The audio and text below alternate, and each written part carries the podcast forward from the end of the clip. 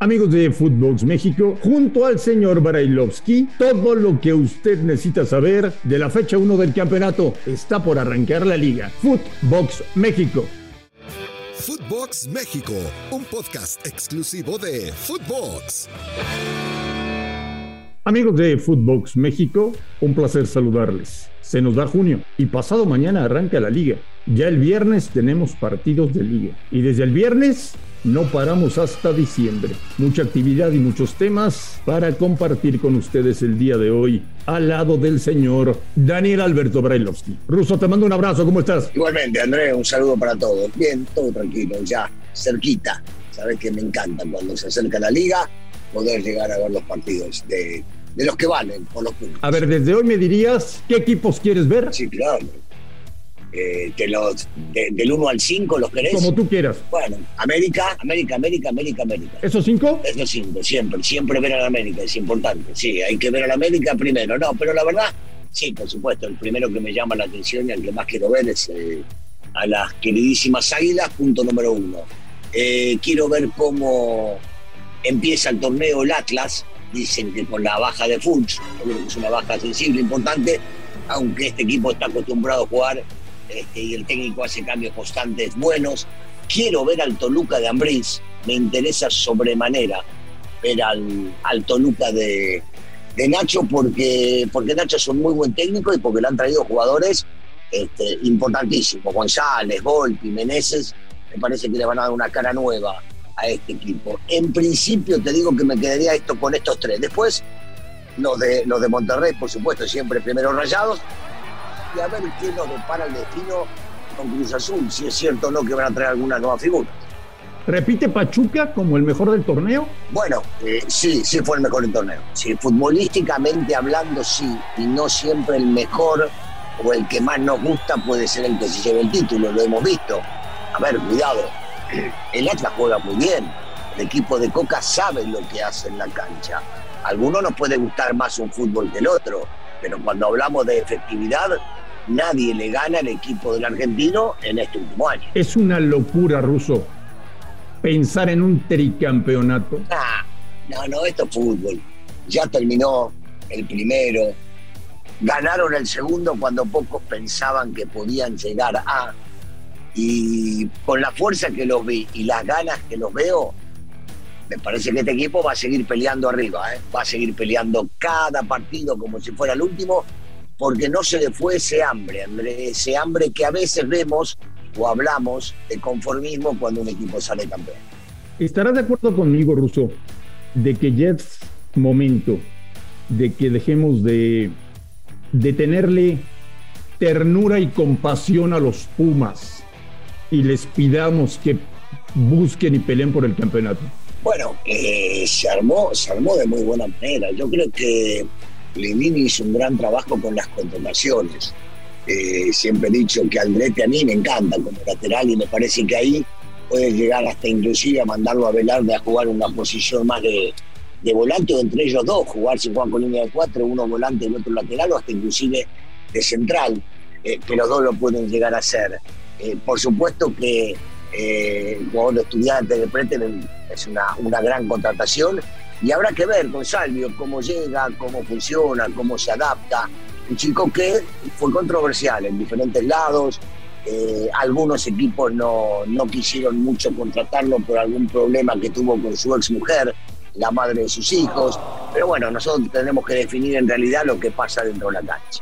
Cierto, cierto, cierto. A mí me dio muchísimo gusto, señor Barilovsky, y yo creo que a usted también, enterarnos en las últimas horas de que el nuevo entrenador del Barcelona B se llama Rafael Márquez. Sí, por supuesto, porque le va a hacer bien a él, por consecuencia, si le va bien a él, le va a ir bien al fútbol mexicano.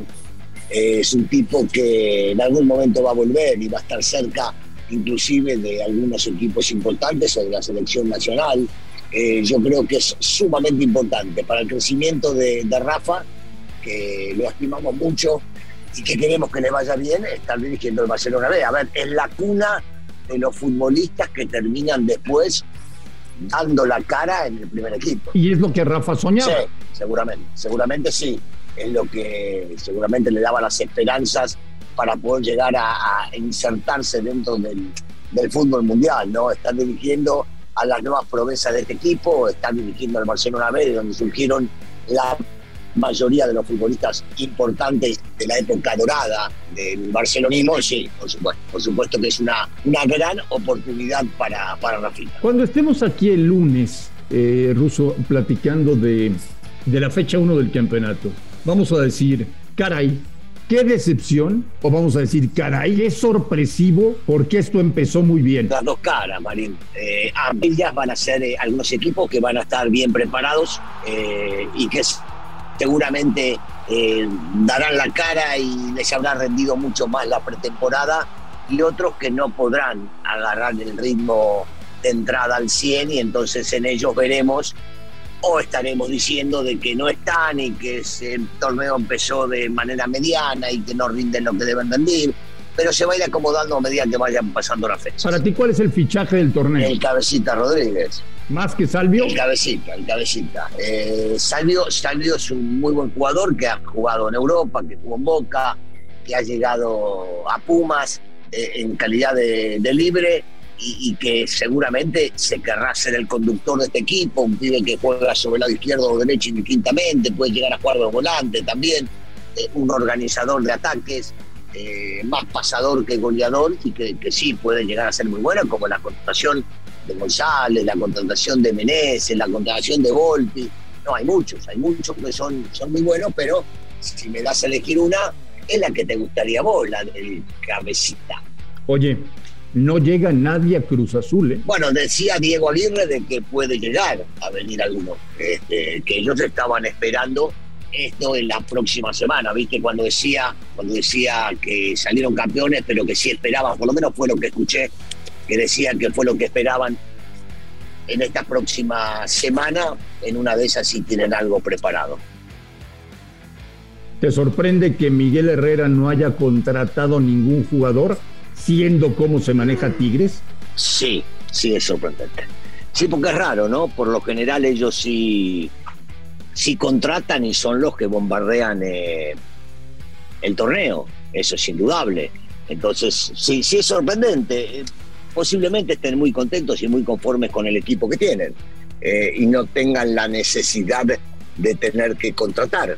Eh, yo creo que siempre viene bien un refuerzo de categoría aunque tienen un plantel vasto, eh, tienen un plantel maravilloso, tienen un plantel estelar para competir con cualquiera. No me has dicho nada del Guadalajara. ¿De qué estamos hablando, Marín? ¿De fútbol? ¿De equipos que van a pelear por el título? ¿De... Ah, ¿tú crees que Chivas no puede? Yo, yo me remito a lo que ustedes los periodistas hacen siempre. Números fríos, la realidad del que se vive últimamente y es lo que estoy viendo. Que Chivas no, no ha peleado en los últimos años y tampoco lo veo muy cercano a que pueda llegar a pelear. O sea, tú no ves cerca a Guadalajara peleando por un título. Yo no veo cerca a Guadalajara peleando por un título. Sí, sí, está bien. Eh, viste que repetí tus palabras porque quería ver si era exactamente lo que pensaba.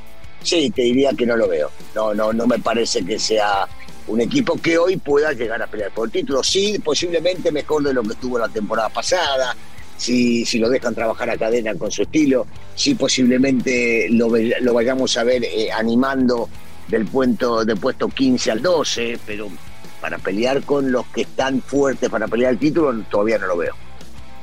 Y si Guadalajara no está para pelear títulos, que debería, porque es un equipo grande en el fútbol mexicano. Ah, para ahí, ahí no tengo duda, ¿eh, Marín? Marín, siempre he dicho, Guadalajara es un equipo grande, por supuesto.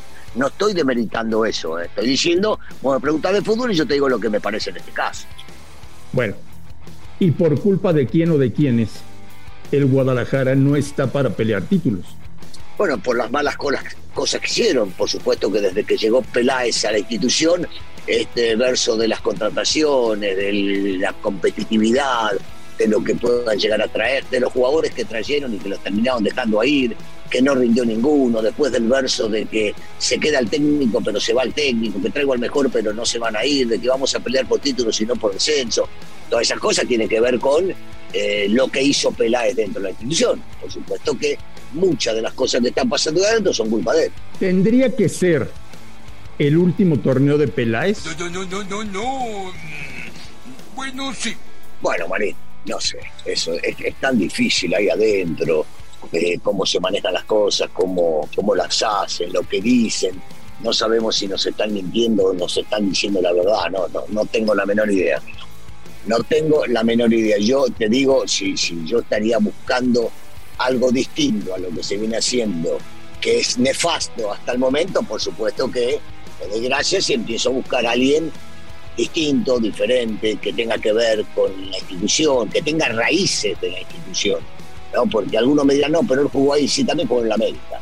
¿Viste? No, no, estoy hablando de gente que tenga las raíces hechas eh, dentro de, de esta gran institución. Y ahora sí dime, sin la bandera en la mano y sin volverte loco. ¿Qué esperas de, Sí. ¿qué esperas del América? que pelee por el título, que juegue bien al fútbol, que sea un gran animador del torneo, que llegue a la liguilla y que no se quede como se estaba quedando últimamente, que no deje de sorprender con su buen fútbol y que sea un equipo que se pare en cualquier cancha demostrando quién es el más grande de todos. ¿Te aburría el América de Solari? Sí, sí, te lo había dicho varias veces, sí, me pareció un equipo insulso, un equipo que, un equipo más, que a veces ganaba, lograba cosas que no eran las importantes, porque las importantes son levantar la copa en el América, salir campeón, pero que eh, predecible, digamos. ¿Y el de Ortiz no te va a aburrir? No, no, no, ya, ya de entrada me doy cuenta que no me aburre. Una, una idea distinta, una idea diferente, una idea más parecida y acorde con la historia de la institución. Veremos si ahora en su primer torneo como técnico ya no interino la puede plasmar. ¿La decepción del torneo será, señor Barilovsky? Eh, me importa muy poco. Yo quiero ver que la Me América... importa un bledo. Sí, quiero, quiero que la América levante el título. ¿Qué me importa quién le va mal? Yo quiero que a la América le vaya bien. ¿Y si le va mal? No, no, no, no, no, no hay forma, Marín. No, este año, este año no vas a tener. Aprovecha ahora, eh, antes que empiece el torneo para llevar comida a la despensa, porque durante el torneo no te van a dar demasiado para comer. Yo no creo que tengan un buen torneo, ¿eh? No, pues nunca querés. ¿Cuándo creíste que sí? Si hasta en los Nunca. 80, cuando jugaba yo, pensabas que no y le ganábamos siempre. Entonces, ¿cuándo? Bueno, ya tienen Archundia, ¿no? Porque que va a dirigir a la América. Bueno, siempre ha sido proamericanista. Nah, no sea malo, pues dejarlo trabajar, dejarlo trabajar Armando, que fue un buen árbitro, un mundialista importante, hay que dejarlo trabajar. Si se creía antes en Bricio y mirá lo que terminó siendo, mirá que yo le tengo un gran respeto, pero no pudo solucionarlo, también démosle el beneficio de la duda Armando. Señor Brailovsky, ¿le parece que el viernes que arranca la temporada vayamos partido por partido para contar a la gente lo que podemos esperar de la fecha 1? Sí, sí, sí, claro, claro, por supuesto, por supuesto. Iremos uno a uno y le mostraremos a la gente lo que vemos previo a los partidos. Ruso, te mando un gran abrazo. Igualmente, Andrés, saludos para todos. A nombre de Daniel Brailovsky y de André Marín, gracias por escucharnos. Un fuerte abrazo y estamos en contacto. Esto fue Footbox México, solo por Footbox.